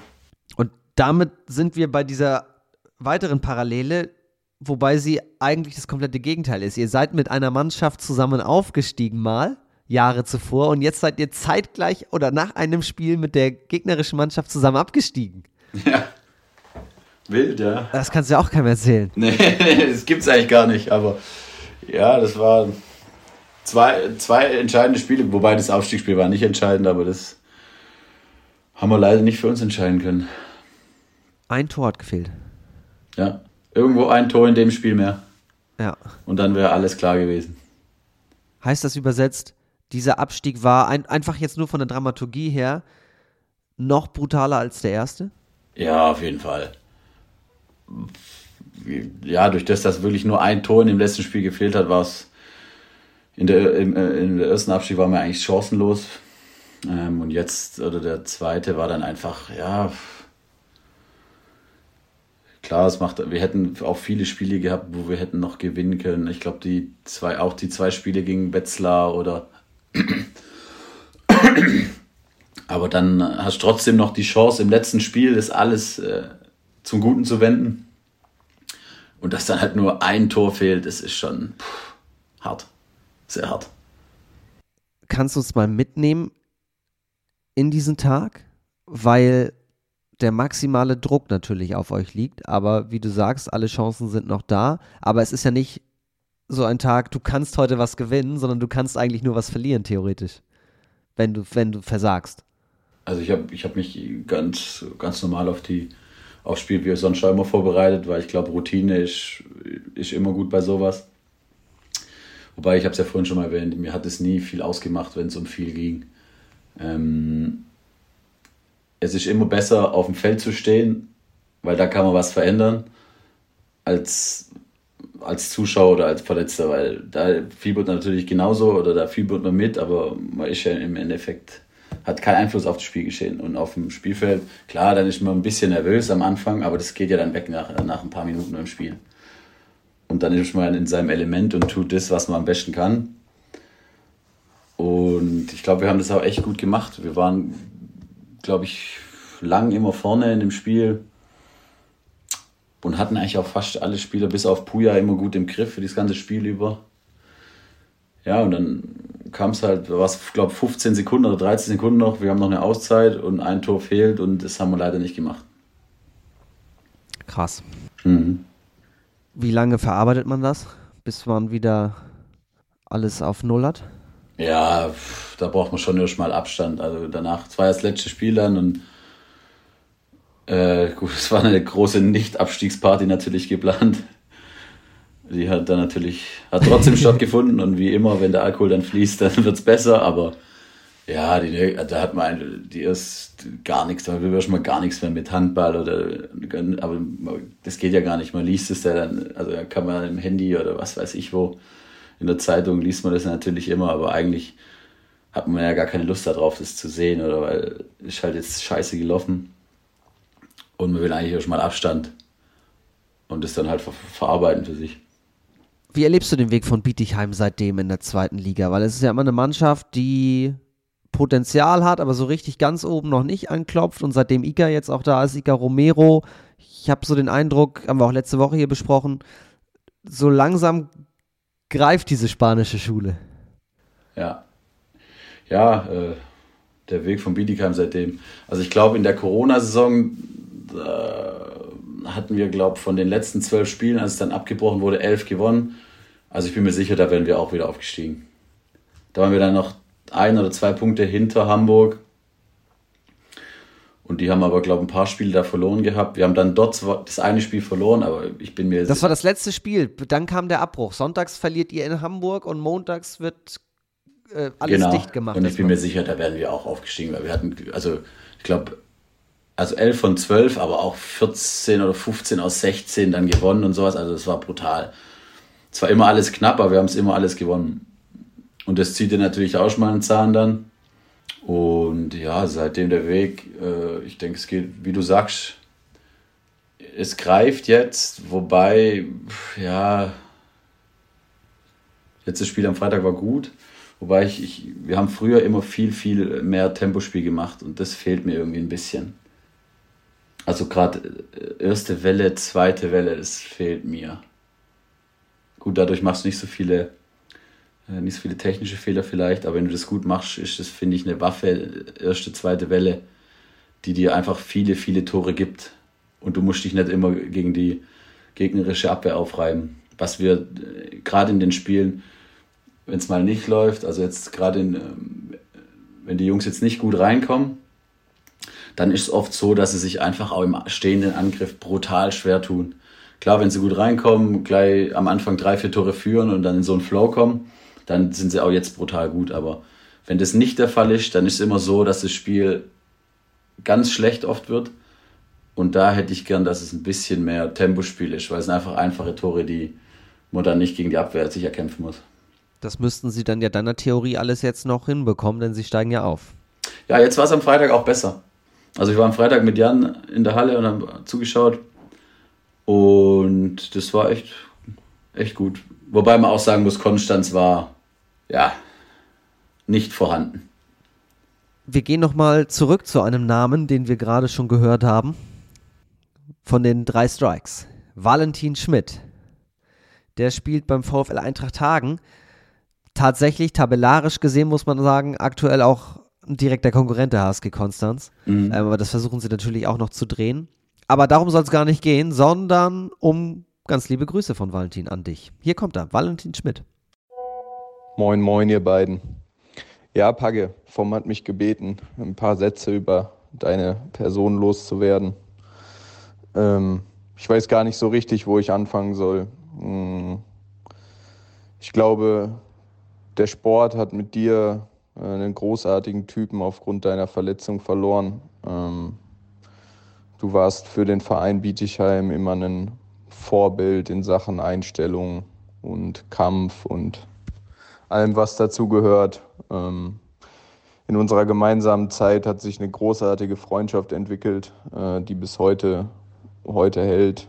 Ähm, wir haben, glaube ich, viele gemeinsame schöne Momente erlebt, aber auch viele gemeinsame schlechte Momente, ähm, waren immer füreinander da. Und äh, auf diesem Weg möchte ich mich auch für diese Freundschaft bei dir bedanken. Ähm, ohne groß sentimental zu werden, kommen wir zum witzigen Teil dieses Podcasts. Oh Gott. Ähm, mich würden da ein paar Sachen interessieren. Und zwar kannst du ja vielleicht mal erzählen, wer bei der Aufstiegsfeier als erstes das Rennen verlassen hat. das war klar. Und ähm, wie du da rausgeholt wurdest. Ähm, eine andere Sache ist, wir waren doch mal äh, in Stuttgart im Stadion. Kannst dich ja noch sicherlich daran erinnern, wie das Spiel gegen Kaiserslautern aus deiner Sicht ausgegangen ist. Als drittes würde mich dann doch noch mal interessieren, erinnere dich mal an meinen 22. Geburtstag zurück. Paco Barth, Patrick Rentschler und Valentin Schmidt in Stuttgart. Erzähl das doch mal mit der Kreditkarte oder wie die Rückfahrt verlaufen ist.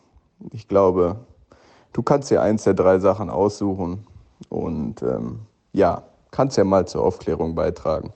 In diesem Sinne, Valentin, viel Spaß euch beiden. oh, um Himmels Willen. Sehr coole Sprachnachricht, muss ich sagen, von Valentin Schmidt. Ja, doch, geht runter wie Öl. Der von 2016 bis 2019 bei euch gespielt hat. Und offensichtlich sehr, drei sehr intensive Jahre mit dir verbracht hat.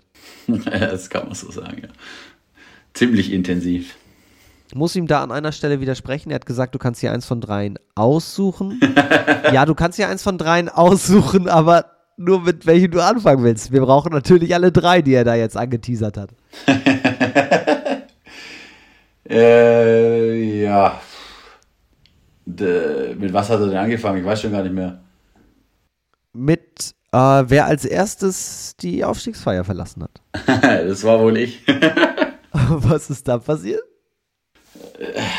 Ja, klassischer Alkoholunfall. äh, nee, wir, wir waren, da war dann draußen, es war draußen vor der Halle, es war ja Sommer. Und wir hatten mit Band und sowas. Und ich kann mich noch daran erinnern, wir sind dann, Walle und ich sind dann raus. Und die ersten Leute, wo wir gesehen haben, waren Walle seine Eltern. Und dann äh, hatten die zwei Flaschen Wein dabei, die haben wir dann genommen, jeder eine, die waren komplett voll und haben die dann direkt runtergestürzt. Jeder eine. und so ging das dann halt äh, bis, äh, dann war noch ab zwölf war eine Party geplant in der Stadt in Bietigheim. Da bin ich dann auch noch hin. Aber dann war ich um halb eins daheim, weil einfach der Ofen schon komplett aus war und ich dann ey, wirklich der allererste war, der wieder heimgegangen ist. Das, dann etwas zäh gelaufen. Zweite Geschichte: Stuttgart Stadion gegen Kaiserslautern. Was hat es damit auf sich? Ähm, wir waren auch im Mannschaftstag und äh, es war zweite Liga und sind, glaube ich, schon mit einem Weißwurstfrühstück gestartet in den Tag und haben dann natürlich auf dem Weg ins Stadion und im Stadion und Bier getrunken und äh, das Spiel ist 2-0 ausgegangen, das ist aber an mir vorbeigelaufen, weil äh, die Tore waren, ich meine, in der 84. und 88. zweimal Mario Gomez. Und ich als alter VfB-Fan war auf dem Klo, bei, also ich war auf dem Klo bei den Toren. Und dann bin ich wieder hochgelaufen, wir saßen direkt am Eingang und dann war das Spiel aus und ich so, oh scheiße, schon wieder unentschieden. Und die Leute gucken mich alle an und wie, was? Das ist an mir komplett vorbeigegangen. ja, und dann äh, durfte ich mir das natürlich ewig anhören. Offensichtlich immer noch. Ja. 2 zu 0. Und dann äh, letzte Frage bezüglich des Geburtstags. Ja, das war auch ein wilder Ritt, sogar ein Wir waren, ähm, wir hatten Training und Walle hatte Geburtstag und haben dann jeder, wie du es halt machst, trinkt jeder ein, zwei Bier. Und bei uns drei, also Paco, Walle und mir, ist halt nicht bei ein, zwei geblieben, sondern bei vier, fünf. Und haben wir gesagt, komm, machen wir was Verrücktes. Wir haben zwar morgen früh Training, aber wir fahren jetzt nach Stuttgart. Und äh, montags ist in Stuttgart äh, Boa-Tag. Ist halt so Afterwork und es ist dann bis um, bis um drei ist da dann Party. Und das ist eigentlich ganz. Montagabends. Wie bitte? Montagabends. Ja. Und das ist eigentlich ganz nett. Wir waren da früher auch schon öfter, als ich noch ein junger Spieler war. Und haben gesagt, komm, jetzt gehen wir da halt hin. Ja, ja und äh, ja, haben gesagt, okay, wir heben, dass alles gleich wird, jeder hebt 250 Euro ab, bliblablub. Und dann haben wir uns da halt, wie es halt so ist, komplett Eid reingeorgelt. Und das Ende vom Lied war, auf dem Heimweg sind wir mit der Bahn heim. Und äh, ja, mir ging es schon nicht so gut. Ich war schon auch so leicht am Schwanken und so. Paco ging es noch viel schlechter. Der musste dann sich erleicht, erleichtern in der Bahn und äh, hat auf dem Heimweg morgens um halb sieben am Biedigheimer Bahnhof alle mit Überzieher oder Wackler zur Hand, äh, die ihm entgegengekommen sind, ausgewackelt oder mit Überzieher stehen lassen. Ähm, ja. und dann äh, bin ich am nächsten Morgen aufgewacht, weil ja Training war und dann war meine Kreditkarte weg. Wann, ganz kurz, wann war dein Training? 10.30 Und wann war die zu Hause? sieben, halb sieben. Gott, oh Gott, oh Gott. Ja, das war Zwei wild. Stunden Schlaf. Ja, dann habe ich die Jungs natürlich angerufen, ey, meine Kreditkarte, hatte jemand? Nee, alle Filmriss, keiner mehr irgendwas gewusst. ähm, ja, und dann haben wir auf mein Konto geguckt, ja, halb vier nochmal 250 Euro abgehoben. Ich so, ja, keine Ahnung, ist jetzt dumm gelaufen, aber sperre ich sie halt. Dann ruft Paco an, er hat sie. Ich so, Junge, warum hast du meine Kreditkarte? Aber sonst weiß er nicht mehr. Okay, scheiße gelaufen. Aber wenigstens hat er sie gehabt und wir waren halt noch keine Ahnung wo. Und, ja, das war ein wilder Geburtstag vom Walle. Wie lief dann das? Wie, wie kann man denn dann Training machen? Also wie geht das? Ihr seid ja Maschinen. Ja klar, Wille. Na, wer saufen kann, kann dann auch trainieren. Das ging dann schon. Gut, es war Krafttraining, aber also Halle wäre, also das kannst du nicht machen, aber ja, muss man sich halt quälen. Anderthalb Stunden lang. Für alle Zuhörerinnen und Zuhörer unter 18, bitte nicht nachmachen. Ja, natürlich nicht. Es gibt noch so ein paar Fragen zum Abschluss, die ich dir gerne stellen würde. Und die erste beginnt mit Mimi Kraus, mit dem du ja auch dann zum Abschluss in einer Mannschaft warst und den du daher besser kennst und von dem ich mir jetzt einiges erwarte bei Let's Dance. Was glaubst du? Hast du eine Prognose für uns? Ja, ich, ich glaube schon, dass der, dass der da sich rein äh, fuchst. Äh, ob er tanzen kann, kann ich nicht beurteilen. Aber er kann sich zumindest bewegen.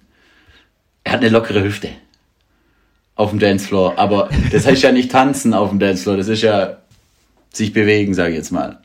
Und bei Let's Dance, also ich denke mal, da muss man schon ein bisschen mehr bringen als seine Hüfte schwingen. Na, aber wenn du Taktgefühl hast, ist das ja schon mal eine gute Voraussetzung. Das stimmt. Das stimmt. Und ich, ja, beweglich ist er eigentlich auch, also von daher. Ich glaube, der Pascal Hens hat auch da auch mal mitgemacht. Und der sagt, dass er Mimi Kraus auch viel zutraut. Problem ist halt, dass er zu viele Muskeln hat. Ja, das stimmt. Vielleicht hat er abtrainiert. ich weiß es nicht. Ich glaube, der, ja, ich glaube, der Ja, trainiert oder? gerade ein bisschen ab. Dann könnte es schon gut werden. Muss er. Also, okay. Was wäre so ein Format, in dem man Patrick Rentschler sehen könnte? Was würde zu dir passen? Ich kann gut äh, Scheiße labern, sage ich mal. Witze erzählen. Also irgendwas mit so eine. Früher gab es doch immer im Radio diese, diese, äh, wie nennt man das? Wie hießen der noch gleich? Bodo Bach hieß der, glaube ich, so Verarsche, Verarsche-Sendungen. Wo dann einer angerufen wurde und die dann verarscht wurden. Das könnte ich, glaube ich, gut. Also Leute anrufen und so tun, als wärst du wer anders. Ja, und dann halt irgendein, irgendwas raus, rauslabern einfach. Und dabei ernst bleiben. ja, doch, das traue ich mir schon zu. Respekt. Wo du nicht so ganz ernst bleiben konntest, und das ist wirklich eine absolute Internetperle, ist ein Doppelinterview von dir mit deinem Bruder Marco. Das gab es mal auf dem YouTube-Kanal der Legfimoli HBL. Und da gibt es ein paar coole Fragen und da musstet ihr beide, ohne dass es der andere sieht, auf die gleiche Frage antworten und dann wurden die Antworten verglichen. Und Da gab es die Frage, wo war dein oder wo fand dein erster Kuss statt? Mhm. Und wir hören da mal rein, weil das ist wirklich ganz großes Kino gewesen. Das weiß er selber nicht. Ich weiß das Land noch. also nicht Deutschland. Aber die Ort weiß ich nicht mehr. Ah, Da warst du bestimmt auch dabei. ah, ja, ja, ja, ja, ja. Ja, ja, ja, richtig. Wo war denn das? Richtig. Ja, also, sag ich doch. Beim Campen. Aber wo das war, Das war irgendwann im Atlantik. Also für alle, ja, die Musik ist ein bisschen laut. Auf die Frage, wo war denn dein erster Kuss, sagst du, ich weiß das Land, ich weiß das Land noch. Ja, immerhin. Und das hat auch bei deinem Bruder für große Erheiterung gesorgt und der, dem fiel dann irgendwann ein, es war mal beim Campen. Und ihr hattet dann beide die richtige Antwort. Äh, Frankreich? Ja. ja, stimmt jetzt, wo du es sagst, stimmt. Ja, gut, dass ich besser Bescheid weiß über deinen ersten Kuss. Ja, ich bin 32, alter Mann. Ja, das hat mir auf jeden Fall sehr, sehr gut gefallen. Abschließend, zwei Fragen. Zukunft des Handballs. Was würde Patrick Rentschler gerne am Handball verändern, damit er noch besser in der Zukunft aufgestellt ist? Sei es eine Regel im Spiel selber, sei es was drumherum. Was würdest du ändern, was für die Zukunft des Handballs gut wäre? Also ich glaube, im Großen und Ganzen würde ich nichts ändern. Äh, vielleicht die Belastung für die Top-Spieler irgendwie runterfahren, dass die zehn Spiele weniger haben. Aber sonst, ich finde jetzt auch die neue Regel mit dem Anspiel, dass man nicht mehr auf, dem, auf der Linie stehen muss, macht das Spiel einfach nur schneller. Ähm, nee, Handball ist geil und wird da immer geil bleiben. Es gibt auch mal so taktische Veränderungen, die mal immer wieder eingestreut werden. Hast du das bei den Slowenen gesehen, bei der Weltmeisterschaft, die dann plötzlich den Kreisläufer genommen haben, wenn sie in Überzahl waren? Ah ja, den doch, gehört. Kreisläufer nicht. genommen haben und quasi als Libero nach hinten gepackt haben, Mhm. Ja. um vorne mehr Lücken zu haben. Was sagst du als Kreisläufer? Ja, davon halte ich auch schon mal nichts. Aber ich glaube, die haben im Spiel davor, haben sie doch so schlecht Überzahl gespielt. Und dann haben sie es daraufhin. Ja. Also ich habe es nicht gesehen, ich habe es nur gelesen, aber eigentlich, also in meinen Augen macht das keinen Sinn, weil pff, Überzahl ist natürlich eine mehr und spätestens beim Rechtsaußen, wenn man es von links spielt, ist dann einer frei. Aber ich glaube, das hat dann sogar relativ gut funktioniert bei den Slowenen. Und die haben es dann, glaube ich, auch so weitergemacht. Ja, zu null haben sie, haben sie die Phase. Zu null haben sie die Phase absolviert. Also. Nee, davon so halte ich nicht viel. Kann ein Kreisläufer eigentlich was von einem Außen lernen? Also, ich will jetzt nicht sagen, du von deinem Bruder. Ja, also ich glaube, man kann immer, egal von was, äh, lernen. Ähm, also ich habe auch mir dann den Heber angeeignet, wo ich dann relativ oft gemacht habe. Ähm, und den habe ich ja, also den habe ich auch nicht von Anfang an gemacht. Und klar, dann muss man halt gucken, wie machen das andere und so. Äh, aber ja, also im, klar, beim, im Wurfverhalten kann man sich von jedem Spieler natürlich was abgucken, ob es jetzt ein Heber ist oder ein Dreher oder dass man einfach lang wartet, bis der Torwart sich bewegt oder auf eine Seite springt. Also da kann man immer von jedem lernen, egal ob es ein Außen ist oder Rückraumspieler. Und umgekehrt? Ja, klar. Von, mein Heber, der war Weltklasse, der können alle lernen. Stark. Ich glaube, da setzen wir jetzt einen Punkt. 1A, gutes Schlusswort. Ich sag vorneweg einmal vielen Dank bei Valentin Schmidt und Jan Asmuth für die Sprachnachrichten. Natürlich auch bei Radio Baumgarten, bei euch zu Hause fürs Zuhören, aber vor allem dir für deine Zeit. Das war spannend und hochgradig interessant, wie du uns nochmal mitgenommen hast. Und ich wünsche dir vor allem alles Gute und dass ja, du gesund bleibst beziehungsweise noch wirst und dich das im Alltag nicht allzu sehr beschäftigt. Hat mir auch sehr viel Spaß gemacht. Gerne natürlich.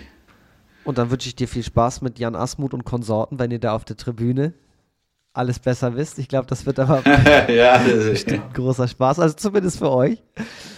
Und Und dann sage ich euch zu Hause auch vielen Dank fürs Zuhören. Ich hoffe, ihr hattet genauso viel Spaß. Nächste Woche sind wir wieder mit einer kurzen Analysefolge hier am Start. Würde mich freuen, wenn ihr da auch wieder reinschaltet. Bis dahin, habt ein schönes Wochenende. Liebe Grüße und tschüss.